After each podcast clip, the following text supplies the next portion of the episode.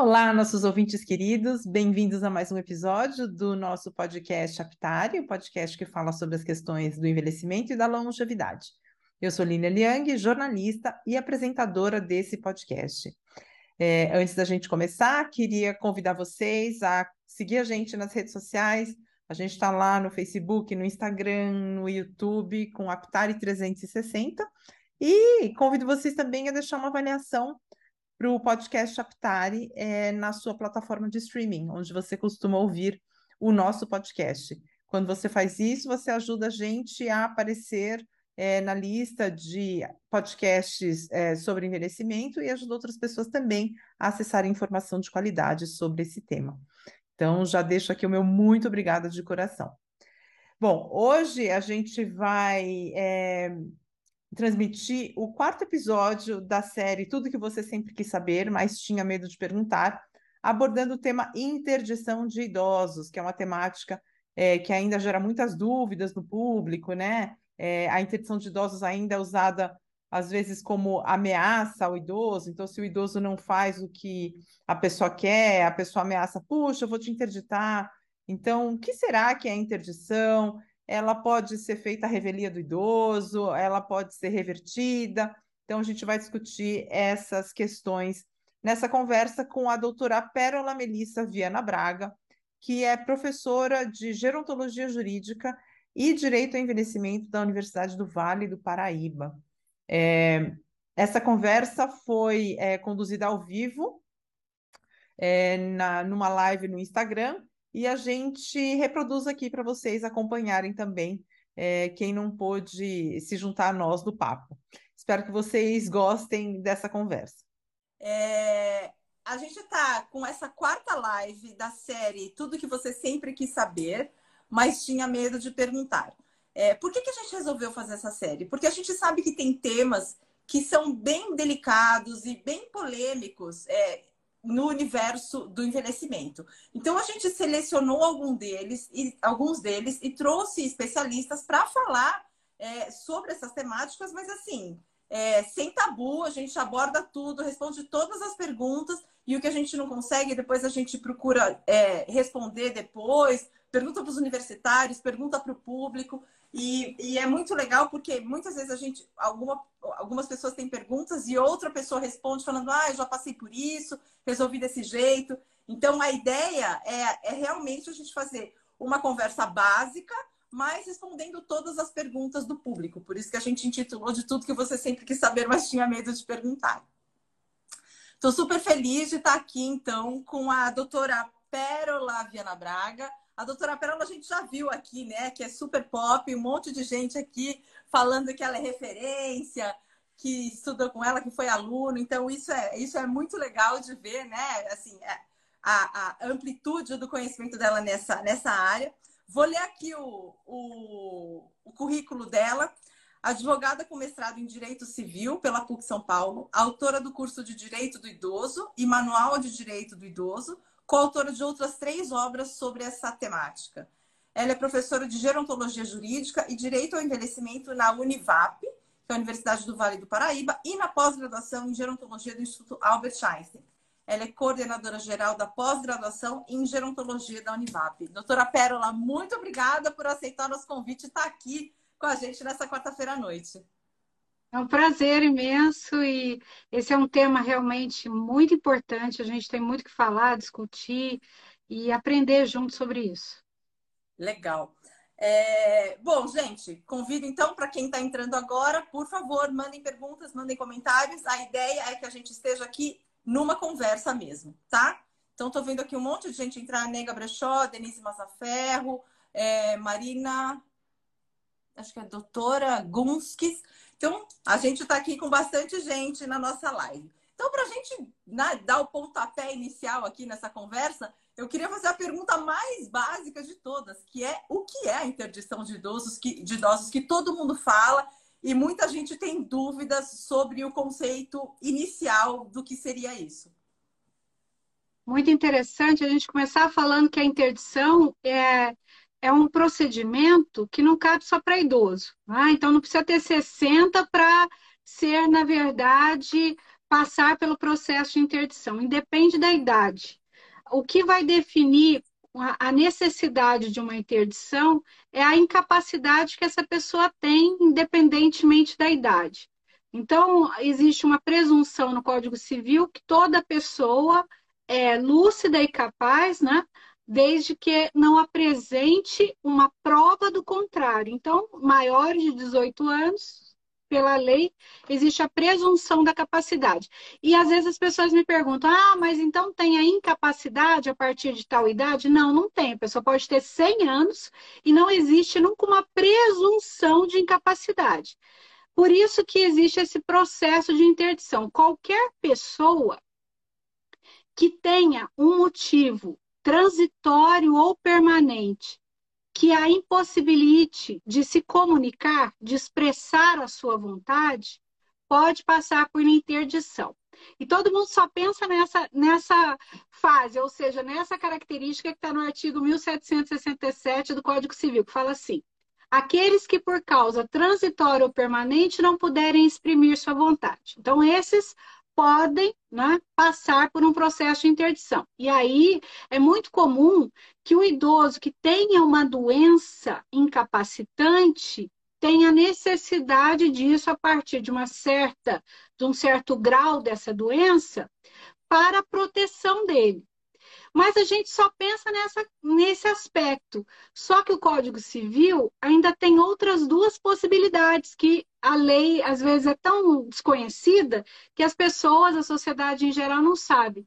Não sabem que são os ébrios contumazes, os habituais, aqueles que né, têm um problema com a bebida, e aí não é uma droga ilegal, ou os viciados em tóxicos e também os pródigos, que é aquela pessoa que, que absolutamente não consegue gerir a vida financeira. Por que, que eu gosto de falar dessas outras possibilidades? Porque às vezes eu posso ter uma pessoa que teoricamente é lúcida, mas é uma pessoa que ela, ela recebe o dinheiro dela no mesmo dia ela já vai no banco, já recebe o dinheiro, já volta para casa sem nada.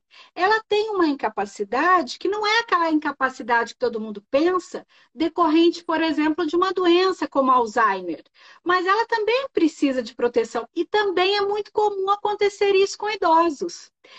Outra coisa, o idoso, ele pode, teoricamente, ter uma situação de uma incapacidade gerada justamente pelo uso de tóxicos. Então a gente não pensa, a gente só pensa assim: ah, é o idoso com Alzheimer, o idoso com demência, ele vai ser interditado. O, qualquer pessoa, mesmo que se tiver uma demência ou tiver uma incapacitante, independente da idade, vai ser. O que, que é comum no envelhecimento?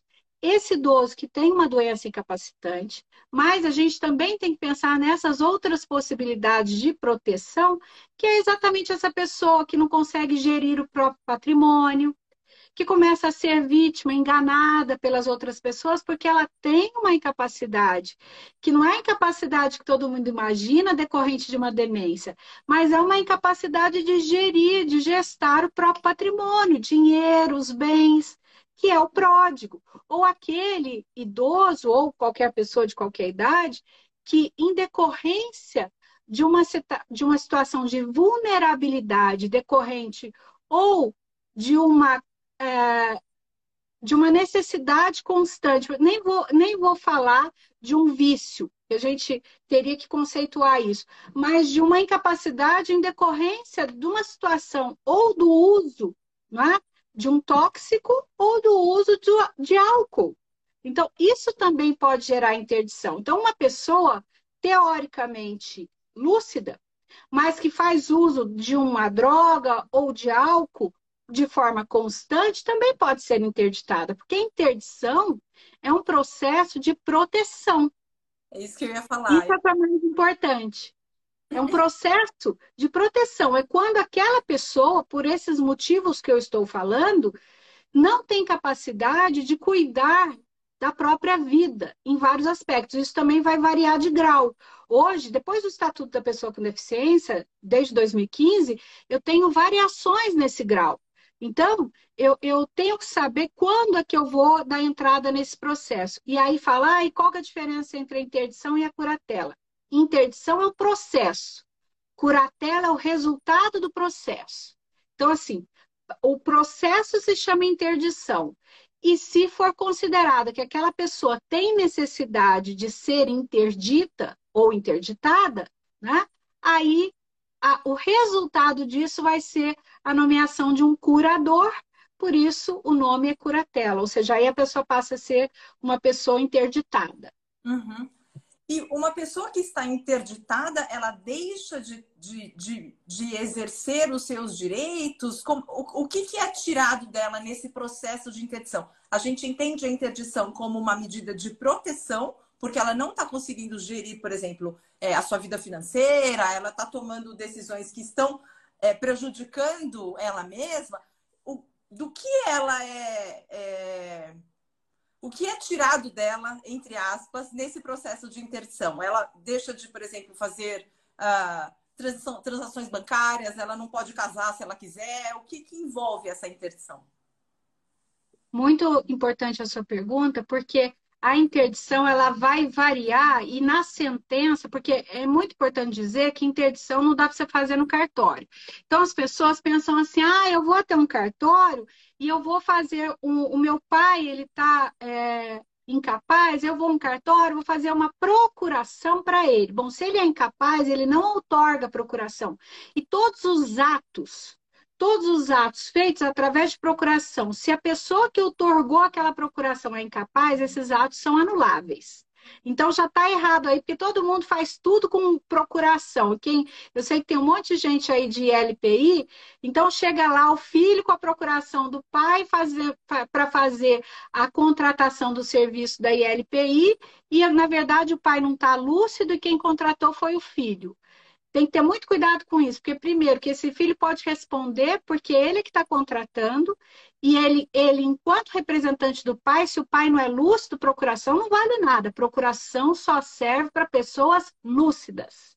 Então, processo de interdição é um processo judicial, onde o interdito ele vai ter direito à defesa, ele vai ter entrevista com o juiz, vai ser feita uma perícia. Então, no imaginário, parece que é uma coisa assim, né, de novela, que eu vou lá, tem o idoso, que eu simplesmente vou lá e tiro, como tem nesses filmes da Netflix aí, que em uma hora o juiz vai lá, bate o martelo e a pessoa está interditada. Graças a Deus, o Brasil tem segurança jurídica para isso. É um processo que requer uma decisão com base numa perícia médica, ou seja, só um profissional pode atestar aquela incapacidade e o grau dessa incapacidade. Por que, que eu estou te falando isso? Porque você me perguntou o que que tira né, da pessoa, qual é o que, que ela passa a não poder fazer. Depende do grau que ela tem e do tipo de incapacidade que ela tem. Uhum. Dependendo desse grau de incapacidade, e se a causa for transitória ou permanente, se a causa for permanente, como uma doença, uma demência num estágio médio para avançado, né, dificilmente eu vou conseguir retroagir nessas características de incapacidade. Então, essa curatela pode ser até uma curatela mais ampla, determinada de uma forma mais ampla, onde a pessoa passa a ter um representante legal, que é o curador, para tomada de decisão, para movimentação financeira, para venda ou aquisição de imóveis, para escolhas, contratações, né? Tudo isso é, vai acontecer dependendo do grau de curatela. O que a gente costuma ver é que no caso do idoso, geralmente a, a família providencia o processo de interdição quando aquele parente já está num grau de incapacidade muito avançado que aí, quando começa a surgir dificuldade, não consegue mais ir ao banco, quando vai ao banco já não responde mais em relação às perguntas, não consegue ir a um cartório para fazer uma venda de imóvel, porque também já está muito evidente a incapacidade, não responde perguntas de forma lógica, já não tem uma coerência na cognição. Então, tudo isso fica demonstrado, aí a família fala: bom, não tem mais jeito, eu vou interditar. Como isso é o comum aqui no Brasil, nesse momento já tão avançado da incapacidade, geralmente o resultado desse processo de interdição já é uma sentença mais ampla em relação à proteção, ou seja, na sentença, e essa sentença depois ela vai ser averbada na, no registro civil, se a pessoa for casada, então vai aparecer no registro civil, já vai aparecer que essa pessoa é interditada. Aí vai ter lá quais são os poderes desse curador, né? E como e, e qual é o nível dessa curatela? O que que aquela pessoa não pode mais fazer. Se é uma, uma curatela total, então aí lá vai estar estabelecido que aquele vai representar que aquela pessoa, que pode ser mais de uma, o juiz pode nomear, por exemplo, duas, duas pessoas, que a, a pessoa vai representar perante todas as instituições financeiras, autarquias, bancos, uh, cartórios, tabelionatos, para todos os atos da vida civil para todos os atos da vida civil. E aí vem a pergunta que você me fez: pode casar? Antigamente não podia. Hoje pode casar, porque o entendimento, a exceção vai ser não poder casar, em situações muito específicas, porque hoje se entende que o limite da curatela é muito mais da administração do patrimônio do que especificamente da gestão da vida afetiva.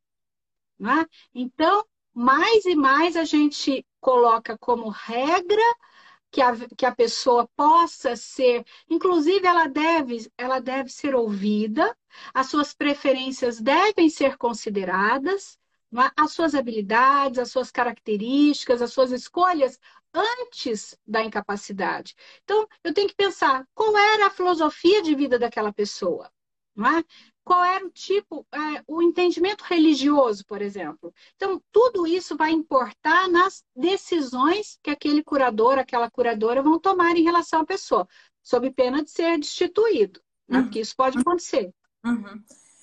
É, eu gostaria só de pegar esse gancho que, que você é, mencionou, de que é, geralmente quando a pessoa é interditada, ela já está num processo muito avançado de incapacidade. Então, assim, já não tem mais jeito, a família viu que não tem mais como tomar decisão e aí interdita. Mas você não acha que também é, interditar muito cedo num processo seria uma retirada, talvez precoce, da autonomia dessa pessoa? Depende. Eu vou te explicar por quê. Porque enquanto a pessoa está naquele. Talvez o mais difícil e o, o, momento em que a pessoa mais precisa de proteção é justamente nesse tempo limite, onde existe momento em que ela está lúcida e existe momento em que ela não está lúcida. É aí que ela está mais vulnerável. Porque é aquela pessoa que você fala, ai, tem hora que ela esquece, tem hora que ela está confusa, some o cartão, esquece a senha, não sabe para quem deu o dinheiro, tomou o remédio duas vezes, então ela está no limite. A família já tem uma dificuldade de aceitação. E é, e é nesse momento em que a família tem dificuldade de aceitação, junto com a dificuldade de diagnóstico, ou com a demora no diagnóstico, que vem o momento de maior vulnerabilidade dessa pessoa. É nessa hora que acontece a expropriação de direitos. É nessa hora que, às vezes, um procurador começa a dilapidar o patrimônio, porque a pessoa, perante a lei, está lúcida. Então, ela pode vender bens né? Ela pode, por exemplo, eu tive um caso que o, o, idoso, teoricamente, estava lúcido, morava sozinho. Ele vendeu um terreno que valia 200 mil por 40 mil. Né? E ele doava dinheiro, ele entregou o carro que valia 50 mil por 5 mil. E aí, como é que você desfaz um negócio que, teoricamente, você conversando com a pessoa, você pensa assim, mas tá, Está lúcido, não está lúcido. Então, é nesse momento que, se a família não for muito atenta, isso quando a família não é a própria expropriante, mas quando a família quer proteger, então ela tem que ficar muito atenta, ela tem que ficar muito próxima, porque é nessa hora que os aproveitadores aparecem. Então, é nessa hora que, que a pessoa está mais vulnerável e que está nesse limite, nessa onda entre lucidez, falta de lucidez, capacidade, incapacidade, esse espaço onde ela não é completamente capaz e ela não é lúcida mais. Então, hum. ela está confusa, ela precisa de assistência. Nessas horas é que acontece muito problema. E aí, quando a família às vezes toma pé da situação, aí vai falar: não, mas o idoso tinha dinheiro no banco, não tem mais. Cadê esse dinheiro? Não está, tá cheio de empréstimo.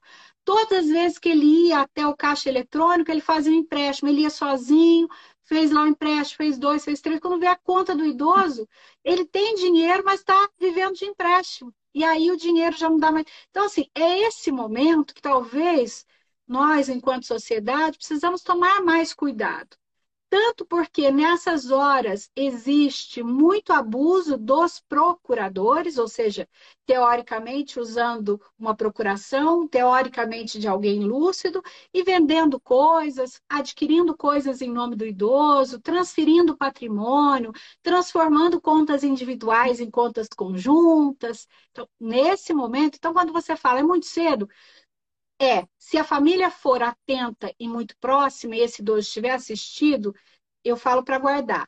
Mas é preciso realmente verificar como é que esse idoso está e quem está próximo a esse idoso.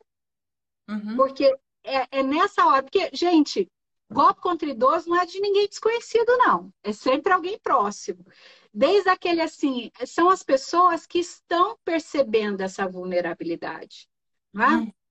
Nós tivemos um caso aqui que era uma gerente de banco.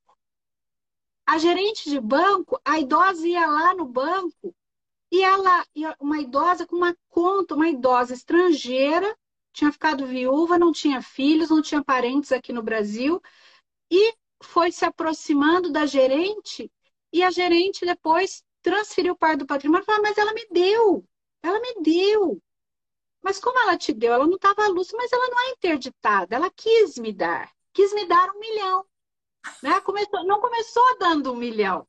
Começou dando assim, cinco mil, mil. E assim começa. Quando você olha, a situação já está tão comprometida e disfarçada nessa capacidade que já não existe mais. Uhum, uhum. Bom, Difícil esse tema. Eu estou com uma pergunta é. aqui. Bárbara Mourateles, doutora, eu sou assessora jurídica do Instituto Amari. Idosos com incapacidade por doença que possuem procuração. Qual a consequência se não houver decisão da família pelo processo de curatela e interdição?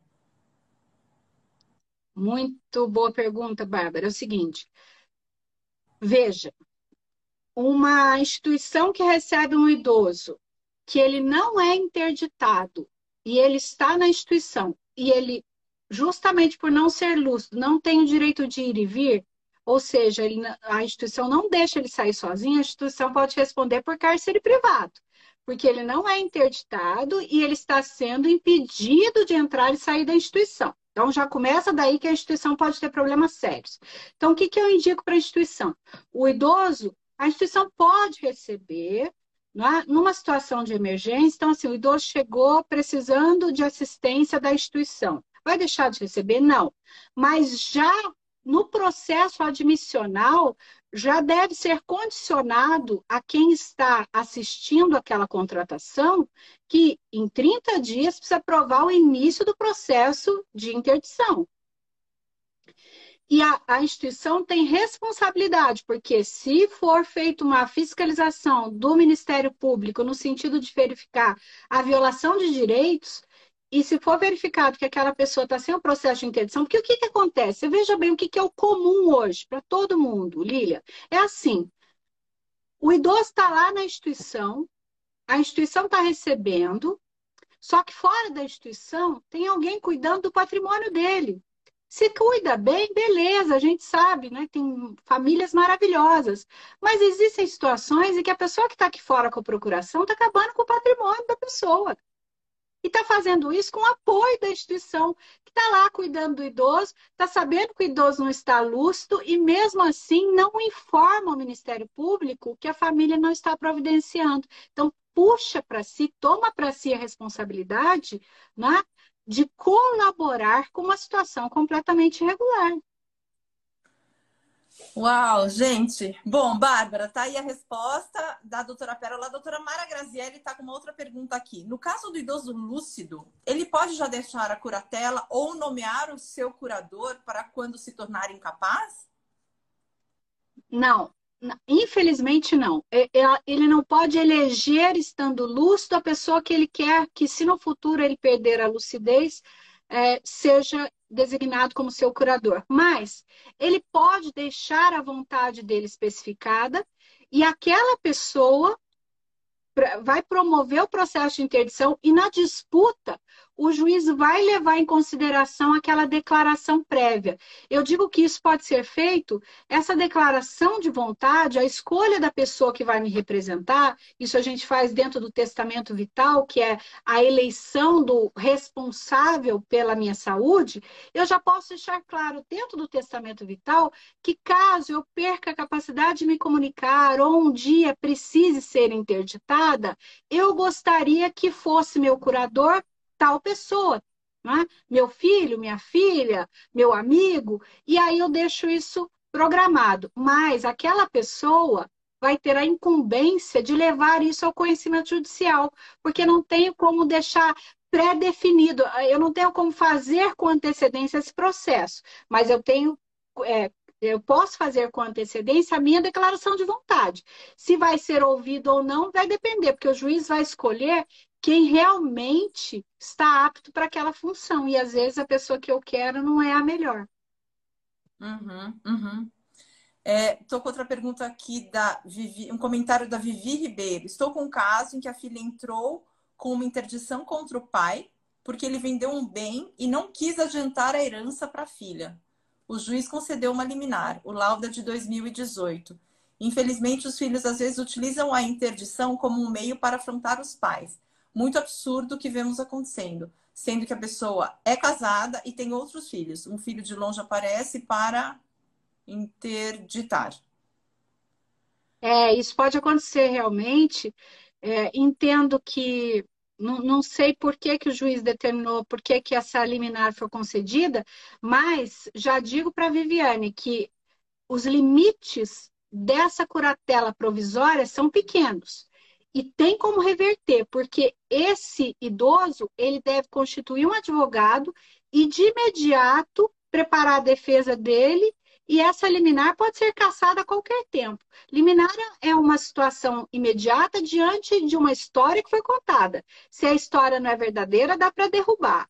Tem que correr atrás disso. O que, que eu considero importante nesses casos? Porque, assim, o, o processo de interdição, o, o, interdito ele vai ser, ele vai ter a possibilidade de constituir um advogado, e se não constituir advogado, a defensoria pública vai atuar.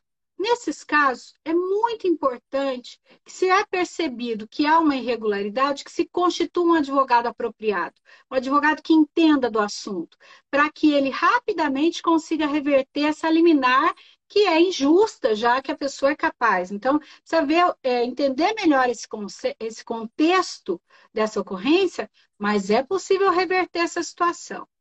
Uhum. Simone Fontenelle, excelente oportuna live, parabéns, doutora Pérola. É, Séfora Moreira pergunta: não basta ter um diagnóstico do médico? Não. Interditar? Não, porque o, o médico geralmente é, há uma, um atestado do médico assistente desse paciente, mas nós precisamos entender que esse laudo ele pode ser fraudulento também. Não é? Então, o que, que é importante? É importante que o juiz nomeie um perito da confiança dele para que seja feita uma verificação, uma perícia médica, confirmando ou não o diagnóstico apresentado pelo médico. Porque muitas vezes é, eu já vi situações, processos que assim, a, a filha chegou com um laudo, né? Feito por um médico, o idoso apresentou outro laudo. Eu, eu tive um caso tão interessante que a, a filha tentou interditar o pai. Aí nós viemos com um laudo do médico desse pai dizendo que ele era lúcido e ainda que mesmo que um dia ele perdesse a lucidez, que o juiz pudesse escolher qualquer pessoa, menos essa filha. Uau. Porque essa filha era agressora desse pai. Então, assim, o pai já disse, fez um, um testemunho, uma declaração a próprio punho, dizendo assim: olha, eu sou lúcido hoje, eu tenho câncer, estou bem debilitado, mas sou lúcido. Mas se um dia eu perder a lucidez, Juiz, escolha qualquer pessoa, mas jamais essa minha filha. Gente do céu. É, eu, tenho uma outra pergunta aqui da Bárbara, mas antes de fazer a pergunta dela, eu gostaria de fazer uma outra pergunta pegando, pegando esse gancho, né? De, de é, pessoas que, enfim, entram de má fé para interditar o pai em busca de herança e tal. É, muitas vezes a interdição ela é usada como uma ameaça, né? Então, por exemplo, se o idoso não faz o, o que a família espera ou o que quer, está sendo difícil, eu vou te interditar. Eu já ouvi casos assim. Não, porque eu vou interditar ela, porque Onde já se viu fazer essas coisas? Ou, por exemplo, o pai que tá ótimo, ele só tá feliz porque tá namorando uma moça mais nova. A família acha que ele ficou louco e que vai e vai interditar, porque talvez ela seja alguém que queira os nossos bens e tal. Um idoso que se encontra nessa situação, ele tem ele tem por que se preocupar ou não? Ele pode ficar tranquilo porque essa ameaça jamais pode ser concretizada. Eu diria que uh, na, com a minha, na teoria não, mas na prática eu diria para esse idoso ficar, é, sempre que ele for ao médico, pegar um atestado do médico dele atestando a lucidez. Sempre. Por quê? Porque quando envolve patrimônio, gente, interdição de idoso pobre é a coisa mais rara que tem.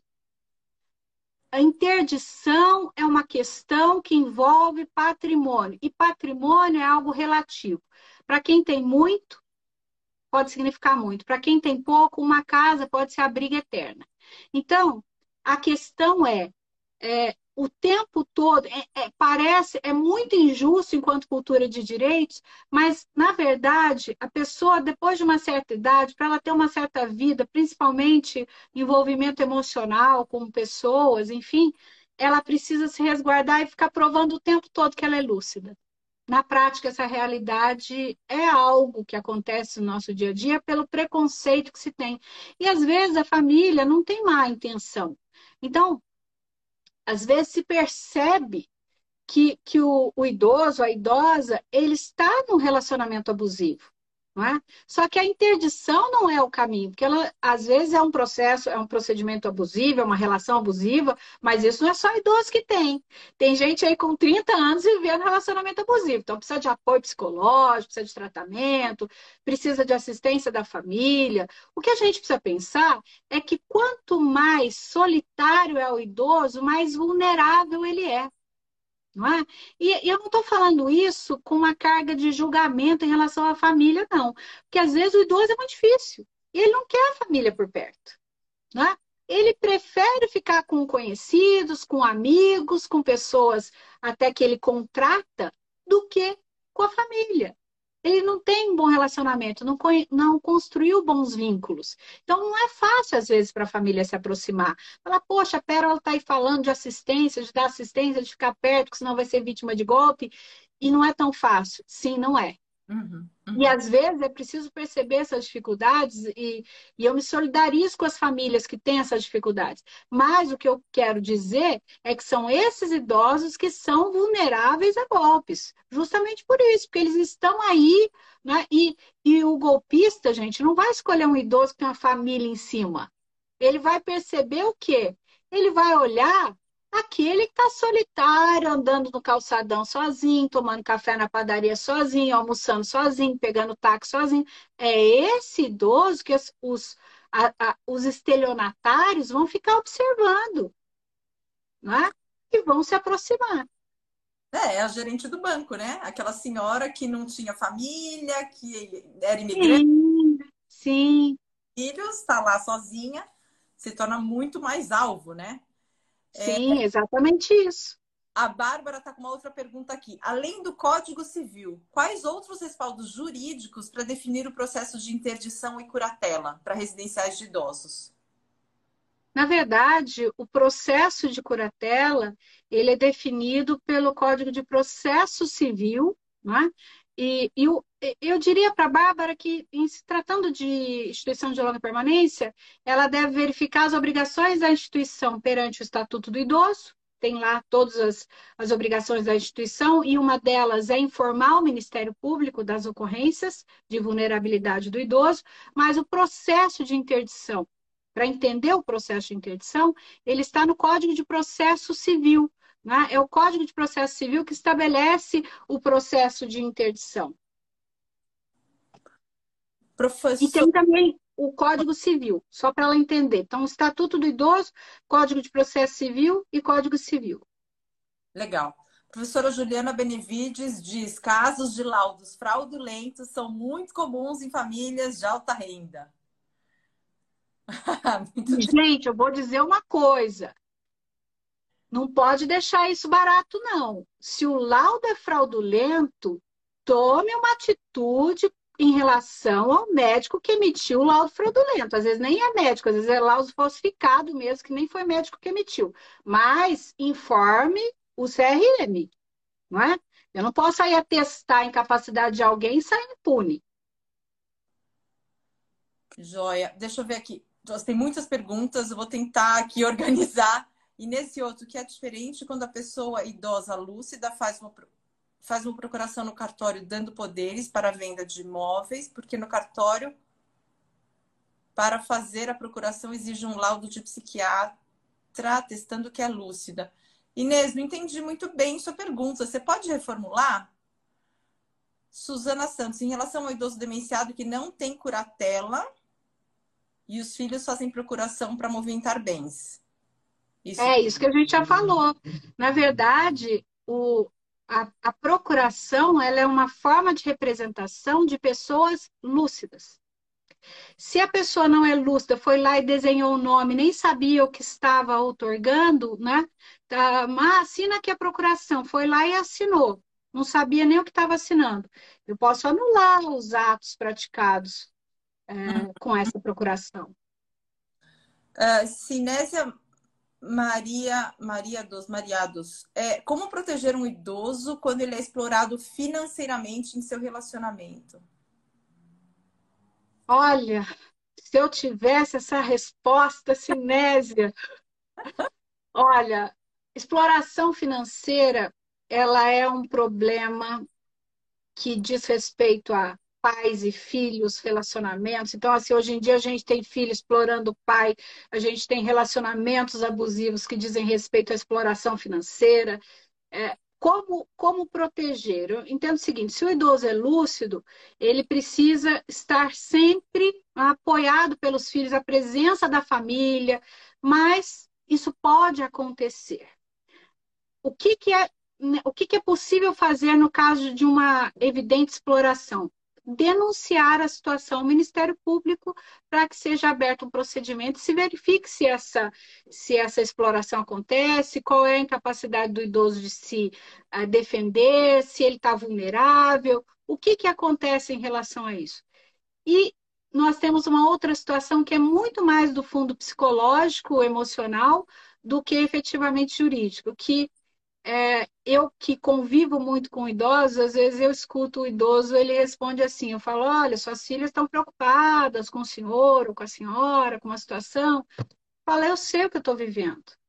Eu sei o que eu estou vivendo. Eu estou vivendo uma relação onde eu pago por essa relação.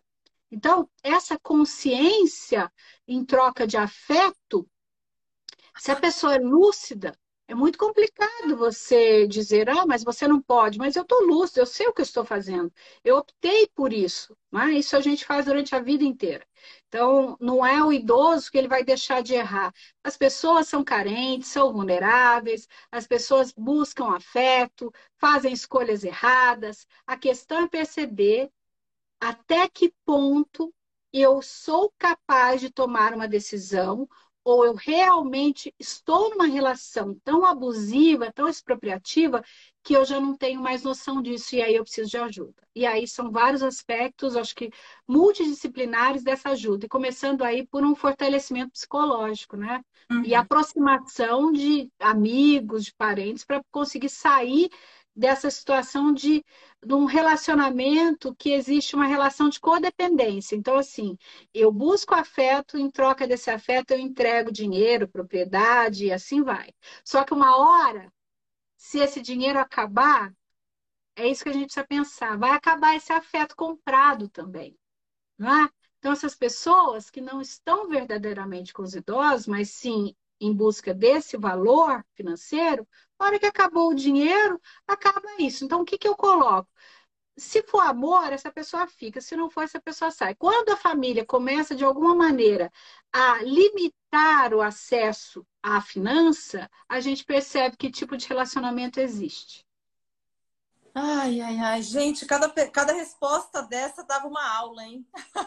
Acho que a gente vai ter que fazer uma série de 12 lives com a doutora Pérola para conta de todos esses assuntos. Vamos lá, Suzana Santos.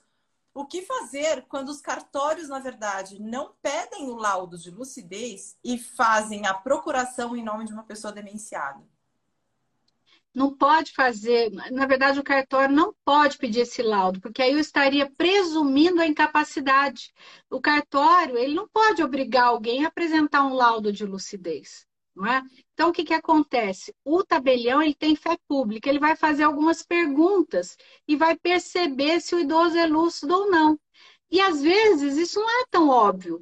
Eu tive uma vez um caso que foi assim, a, a, a idosa, a namorada do idoso, ela foi com ele fazer o, é, ver o, passar por uma consulta onde teve resultado a demência. Ela saiu dali, foi no cartório, fez uma união estável. Ele assinou.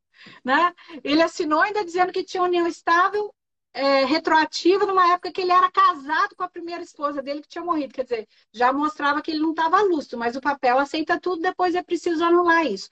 Então, esses documentos são muito perigosos, eles são passíveis de anulação se mostrar que aquela. Porque, assim, em direito civil, a gente diz que o vício de consentimento ele gera anulação do negócio. Então, assim, se a pessoa foi lá, casou, né? fez uma, uma escritura de união estável, fez uma doação de bens, fez uma doação de patrimônio, mas ela não estava lúcida, se depois isso for provado, através até da, do, do prontuário médico desse, dessa pessoa, ela não, já está tratando de Alzheimer há três anos atrás, ou tem uma depressão profunda, porque a gente não está falando só aqui de doença incapacitante permanente, né?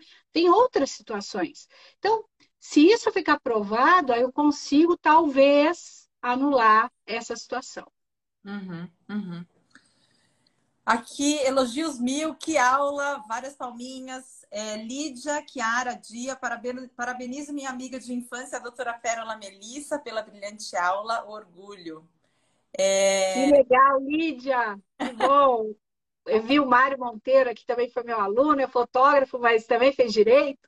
Nossa, gente, muitas pessoas multi aqui. Fotógrafo que faz direito, dentista que faz direito. É... Doutora Pérola, eu tenho uma outra pergunta. Você estava falando que é, a interdição não precisa ser algo necessariamente permanente. A pessoa foi diagnosticada com Alzheimer e aí interditou. Pode ser, por exemplo, um caso de uma pessoa que faz uso de drogas ou que faz uso de álcool e que precisa dessa proteção. Então, a gente pode interditar e. Ou está em coma por exemplo. Não entendi. Está né? Tá em coma, está em coma. Ou, ou sofreu, vamos supor, sofreu um derrame, não é? E está naquele momento inicial incapaz de se comunicar, mas depois com o tratamento volta a conseguir se comunicar, tem uma melhora na situação de saúde, então pode reverter o processo. Então a interdição, ela não é algo que fica permanente. Interditou, agora já era, você não pode mais tomar decisão nunca mais na sua vida.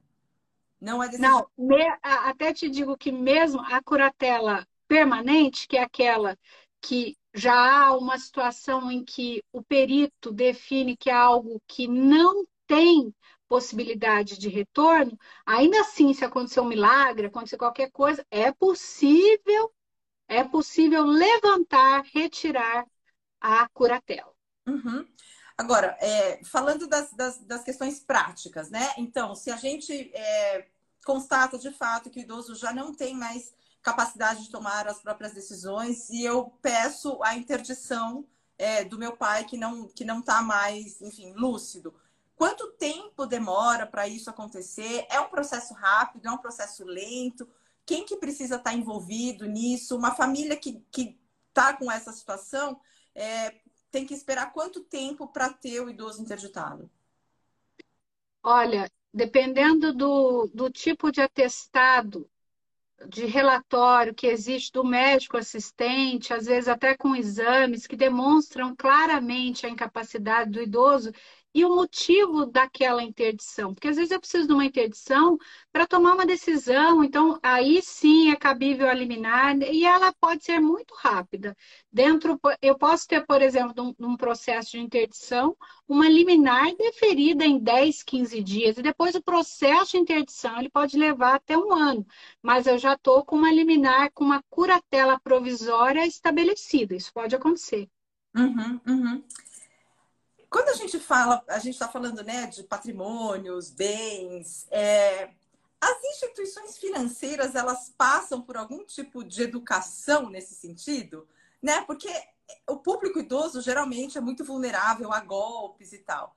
É, e as instituições financeiras muitas vezes acabam, então, o idoso está indo lá e ele está pegando empréstimo, está pegando empréstimo, está pegando empréstimo, a instituição financeira está dando, né? É, existe algum tipo de, de enfim, conscientização, treinamento, diretrizes dentro dessas instituições para ficar mais atento a esses casos e a esse público, porque a gente vai ver cada vez mais idosos, né? É, no Brasil e a população envelhecendo, a gente vai ter mais casos como esses.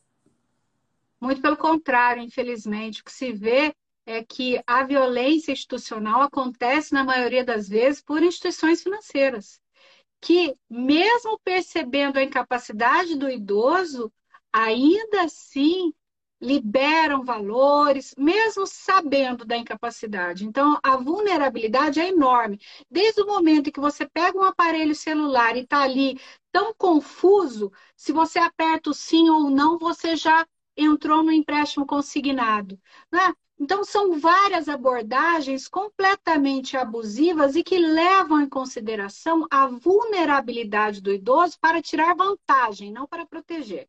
Infelizmente, ainda nós não temos, por parte das instituições financeiras, uma consciência do que é respeito ao envelhecimento o que se percebe é que muitas vezes, em várias situações, tanto na abordagem presencial quanto nas abordagens virtuais, eletrônicas, que há é um desrespeito e o uso do fato do idoso, às vezes, não ter tanto acesso àquela informação, à tecnologia, para tirar vantagem indevida e não para proteger.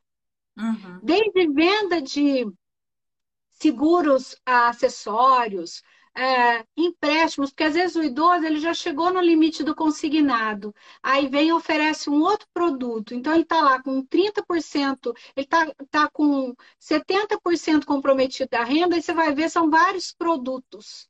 É? Ele não tem só empréstimo consignado, que tem aí um valor teoricamente mais baixo de financiamento. Às vezes ele está no cartão, está no cheque especial, está no empréstimo, ele está com uma série de coisas. Isso foi feito mesmo sabendo da vulnerabilidade dele. Então, o que eu vejo é exatamente o contrário: não tem um treinamento e tem uma abordagem agressiva, desrespeitosa e no sentido de trazer vantagem para a instituição e não proteção. O que eu acho que é um, é um péssimo marketing, porque eu considero que isso demonstra não é, que no Brasil, pelo menos, as instituições financeiras não percebem a importância de respeitar o envelhecimento. Uhum, uhum.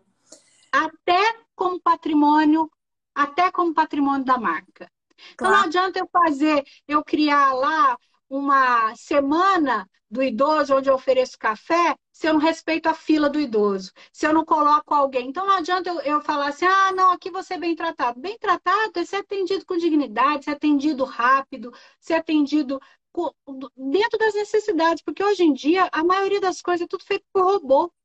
E às vezes uma pessoa que tem lá 80 anos, ela não tem a facilidade desse atendimento. Eu tenho 50, já tenho dificuldade, então, eu percebo a falta de acessibilidade em relação a essa, essas abordagens. E as abordagens ainda pessoais, na maioria das vezes, são para desproteger e não para proteger. Uhum, uhum. Joia. E nesse outro, ah, ela reformulou aqui. Exatamente eu quis lembrar a diferença entre a pessoa lúcida que faz a procuração para alguém cuidar dos seus bens. O cartório, para fazer uma procuração, exige um laudo médico Perguntei porque a minha tia é totalmente lúcida, 96 anos, além de conversar com ela, foi pedido laudo. Provavelmente pediram laudo para ela Porque na procuração, a, a ideia era vender algum imóvel. Então, existe, não é uma lei, mas é uma resolução, é o entendimento dos tabelionatos, no sentido de, dependendo da idade, pedir esse laudo quando a procuração determina poderes para venda de imóveis, tá? Então, se a pessoa é lúcida, ela vai ter que apresentar isso para ver se ela está realmente não está sendo vítima de nenhuma de nenhum golpe. Uhum. E então isso pode acontecer nesse sentido. Uhum. É, eu não consigo. É ne, não, é, não sei se é Nelim ou Neim Arruda. O que a doutora acha de realizar empréstimos a beneficiários de BPC? BPC, vamos lá. BPC é o benefício da prestação continuada. As pessoas pensam que é uma aposentadoria, mas na verdade é um benefício socioassistencial, justamente para pessoas que não têm renda. Então, imagina só, o BPC é um benefício necessário para manter um grau mínimo de dignidade. Aí eu usar aquilo lá como se fosse uma renda para ainda em cima daquilo tentar vender um produto de empréstimo é muito. É, é assim, é realmente trabalhar com a miserabilidade do brasileiro. Né? É, é, realmente trabalhar com a miserabilidade do brasileiro. É a mesma coisa pegar e, e usar, pensar no Bolsa Família e usar o valor do Bolsa Família para estabelecer um crédito para aquela pessoa. Uhum, uhum. Porque é dar corda para a pessoa se enforcar ainda mais. Ai, gente, tanta coisa para consertar, né? Doutor Marcelo falando dos bancos. Mesmo porque essas instituições fazem empréstimos com seguro, eles nunca perdem. Sim, nunca perdem. E com seguro, com valor alto, e, gente, é, idoso não é inadimplente, idoso paga. Por quê? Porque não é questão dele ter ou não ter, vai descontar, está consignado. O que, que é consignar? É deixar garantido. Então, o que está garantindo que ele vai pagar? O próprio salário dele, a própria aposentadoria, a própria pensão. Então, existe coisa mais segura do que emprestar dinheiro quando o pagamento já está garantido? Não existe. E mesmo assim ainda coloca seguro, e mesmo assim tem juros e juros altos. Ai, gente, vamos lá. Nathalie Dias dizendo: por isso a importância da assistência da família ao idoso. Rede, gente, rede super importante. É, mas nem todo mundo tem família, né? Então, hoje a gente está aí trabalhando com famílias multiespécies, gente que pega o cachorro e fala: esse aqui é meu filho. Então, a gente precisa pensar um pouco sobre isso também. É, pessoas que não não criam relacionamentos ou que optam por ter famílias, por não ter famílias ou ter famílias multiespécies, são pessoas que precisam pensar no seu futuro. Existem escolhas, são garantidas e não tem, não é uma crítica, mas são pessoas que não vão ter essa rede tradicional de proteção que a gente pensa. Uhum, uhum. A gente já está é, começando a se movimentar para acomodar essas pessoas com esses novos tipos de famílias? Então, não. Falando, quando a gente pensa em, né, em interdição. É, quando, quando nós pensamos, é, principalmente nas famílias multiespécie, os idosos, não, a, a nossa população brasileira, ela é muito afetiva com as outras espécies, com os pets, se a gente for pensar especificamente sobre isso, não sei se é, se é em relação a isso, mas e aí nós temos a vigilância sanitária que tem regras bem exclusivas em relação às ILPIs. Por exemplo, as ILPIs, é, a maioria das ILPIs, a não ser que tenha espaço adequado para isso, não podem, os idosos não podem levar, por exemplo, para as instituições seus animais de estimação. Isso às vezes inviabiliza até esse tipo de moradia, né? E outras situações tantas que nós temos hoje, ah, onde a gente precisa pensar nessas pessoas as moradias coletivas, elas são ainda uma alternativa que a gente precisa trabalhar um pouco mais, melhorar esse entendimento, mas as pessoas estão pensando assim, elas querem morar junto com os amigos, com as pessoas mais próximas, às vezes não necessariamente com a família. Então, outras formas, né? As formas de moradia com amigos, as repúblicas, ou aquele que tem a casa e ele quer trazer os amigos, então ele começa a sublocar quartos. São formas alternativas que já estão acontecendo muito na Europa e que para o Brasil funcionam perfeitamente também. Uhum, uhum. Neuza Batista, senhora de 95 anos, lúcida, quer ser cuida curadora de seu filho de 70 anos, com diagnóstico de esquizofrenia desde os 16 anos, para representá-lo no inventário do espólio do seu marido. Se ela é lúcida, ela é apta. A idade não gera incapacidade. É... Vamos lá. Opa! Ixi, aqui. Doutora Perola, tá aí? Tô. Ah, tá. Parecia, parecia que tinha congelado. Aqui. Simone. Ontem foi noticiado o caso de uma senhora sem filhos e dependentes que foi abandonada em um ILPI. Triste situação das pessoas que vivem, das pessoas idosas que vivem sozinhas. Sim. É, aqui. É Ney, é Ney? A ah, Ney. Sou assistente social e atuo em ILPI. O preconceito ainda é muito grande. Cinésia. O que a senhora Pérola pensa sobre os filhos que orientam um dos pais sobreviventes a passar os bens em nome dos filhos e usufruto do mesmo? Ai, é, isso é, é uma realidade. Fala assim, é mais fácil, porque não precisa fazer inventário depois. Sim. Olha, eu, eu não sou a favor. Eu, eu acho assim, é, eu acho muito perigoso, muito arriscado. O patrimônio é daquela pessoa, existem outras formas de gerir esse patrimônio que não essa transferência. Usufruto, ele, as pessoas pensam assim, ah, usufruto vitalício, então enquanto eu for viva vai ser meu, mas usufruto ele é possível de ser levantado, ou seja, eu posso ter uma escritura de eu dou o meu imóvel com usufruto, isso não quer, quer dizer que ele não pode ser levantado. Se amanhã ou depois eu vou lá e assino abrindo mão do usufruto, ele é levantado. E não se sabe se eu não posso ser pressionada a abrir mão desse usufruto. Então, usufruto é uma garantia relativa, perigosa. Uhum. Aqui, Ney dizendo, a alienação parental com idosos é muito frequente. Precisamos falar sobre isso. Tema maravilhoso. Essa alienação parental de avós é enorme. É, muitos, muitos filhos não dão acesso aos avós, aos filhos, quer dizer, a relação de avosidade está muito comprometida, infelizmente. Uhum.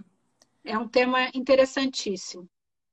Ó, já vamos deixar anotado aqui para uma próxima live. Doutora Pérola, eu já tenho aqui pelo menos uns cinco temas para a gente explorar em outras lives com você. Eu acho que, olha, vai ser sucesso. É, vamos lá, teve gente que perguntou se a live vai ficar gravada. Sim, vai ficar gravada. É, vocês podem acessar no Insta da Aptar 360 ou no YouTube, vai virar podcast. Então, toda essa conversa com a doutora Pérola vai estar aí disponível multiplataformas. Não tem desculpa para não ouvir, não repassar esses temas que são super importantes. Nutri Noeli Moraes dizendo, doutora Pérola, sempre excepcional nas suas explicações. É, Oi, Simone... Um abraço. Simone perguntando, doutora Pérola Melissa, já ouviu o termo equivocado de adoção de pessoa idosa? O que ah, pensa? Terrível! Adoção de idoso, creche para idoso, creche não é mais nem para criança, quanto mais para idoso, né? Adoção de idoso também, eu não, eu não gosto dessa ideia de adotar idoso, porque traz uma infantilização da, desse procedimento. Entendo sim que existe a adoção de pessoas idosas, né, enquanto procedimento, mas é, realmente essa terminologia não é adequada para explicar o que está acontecendo, esse tipo de procedimento. Então, a adoção, enquanto processo, ela pode acontecer, mas é preciso entender qual é a motivação do adotante.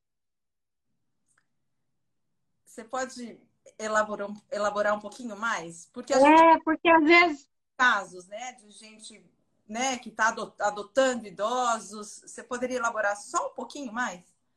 Então, é preciso entender a motivação dessa adoção. Se é uma adoção baseada em afeto, em ideia de assistência, que aí é algo positivo. Mas se for adoção para que futuramente o patrimônio daquela pessoa se incorpore ao meu, é preciso tomar muito cuidado, porque aí eu posso estar trazendo uma situação de codependência que é muito perigosa. Então, a motivação do adotante para essa relação, ela tem que ser baseada em afeto, em solidariedade. E aí, se tiver patrimônio, não é um problema. Mas se o patrimônio é a motivação, então eu posso estar numa situação que traz mais vulnerabilidade ao idoso do que proteção ou afeto. Uhum. Aí nesse outro falando, adotando e usando o dinheiro do idoso. Já ouvimos muito. Pois é, então, né? Aí é, é uma outra situação, porque obviamente, quando esse, esse instituto ele foi elaborado, justamente pensando em idosos carentes, sem família, que precisam de uma assistência. Só que às vezes a nossa sociedade ela deturpa tudo, ela encontra caminhos para algo que era para ser bom se tornar algo tão perigoso, né? Então, essa adoção inicialmente é, idealizada para justamente trazer assistência individualizada para pessoas com carência, sem família, que precisavam desse apoio de alguém que é, resolve doar carinho, atenção, assistência geral, inclusive financeira, isso hoje foi deturpado e aí eu quero adotar um idoso rico, né? Ah, infelizmente. Infelizmente, infelizmente. Gente, a gente está com uma hora de live. É, o prometido era esse, porque a gente sabe que as agendas são muito cheias. É, a Cinésia está aqui falando parabéns, foi uma live esclarecedora neste assunto tão polêmico, utilizado pelos herdeiros ou interesseiros. Achei muito boa. É, muito obrigada pela resposta, doutora Pérola Simone falando aqui. Ney dizendo live maravilhosa, doutora Mara Grazielli, amei a live. Gente, a gente adorou ter a participação de vocês. O papo sempre fica muito, muito mais rico é, quando vocês participam e trazem as suas experiências, porque daí todo mundo troca informação e sai todo mundo melhor da nossa conversa, né? Doutora Pérola, muito obrigada por, por essa aula maravilhosa. Ah, eu fico à disposição.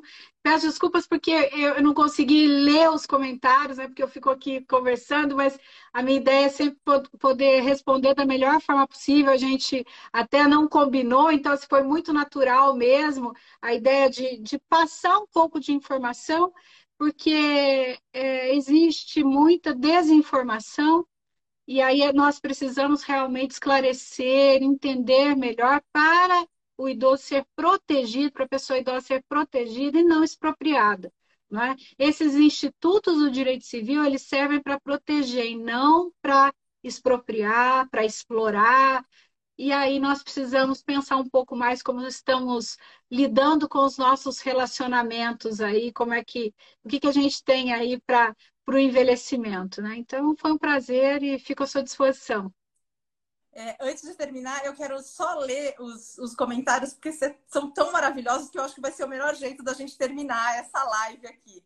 Muito bom, obrigada pelos esclarecimentos. Parabéns, Perola, por dividir sua vasta experiência. Você arrasa sempre. É, maravilhosa como sempre, parabéns, excelente realização, perguntas ótimas. Letícia, concordo plenamente com os esclarecimentos é, da doutora Pérola Melissa. Séfora dizendo, aprendo um monte, parabéns. Ney já está colocando aqui uma outra sugestão: endividamento do idoso. Então a gente já tem uma listinha aqui de temas. Muito obrigada pela live tão explicativa e educativa. Sucesso, como sempre, doutora Pérola. Parabéns para a doutora Pérola. Gente, olha, a gente pode ficar aqui um tempão é, tecendo elogios para a doutora Pérola, porque realmente foi demais essa live.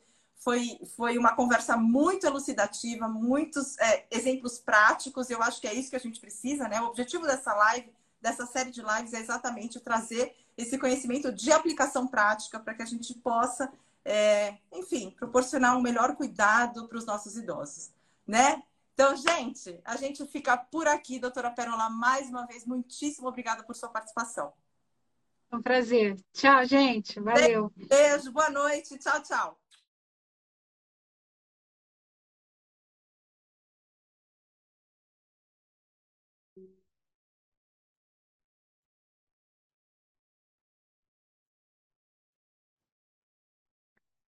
Bom, gente, vocês viram que dá para a gente fazer mais uma série de 30 lives para destrinchar esse tema em detalhes, porque tem muita, muita coisa para discutir. Mas eu acho que essa conversa foi um pontapé inicial para a gente também se situar nessa temática, né? Sobre o que é interdição e os princípios básicos que regem esse mecanismo, né? Então, é, a doutora Pérola esclareceu magistralmente as dúvidas do nosso público e realmente foi um privilégio poder ouvi-la é, nessa live é, que faz parte da nossa série Tudo que você sempre quis saber, mas tinha medo de perguntar. Então, espero que vocês tenham aproveitado, espero que vocês levem esse conhecimento para suas práticas, para suas vivências. É, e eu agradeço mais uma vez é, a sua audiência, você ter tirado um tempinho para escutar o nosso podcast. Realmente é uma honra ter você como ouvinte. É, semana que vem a gente continua com é, a nossa série e a gente está sempre aberto a sugestões. Então, se você tiver algum tema que você gostaria de sugerir, manda para a gente no direct do Insta, manda no meu e-mail, lilian.dinamoeditora.com.br e a gente vai ficar muito feliz de poder atender o seu pedido, tá bom? Então é isso, gente. Mais uma vez, muito obrigada e a gente se vê na semana que vem. É isso. Um beijo. Tchau, tchau.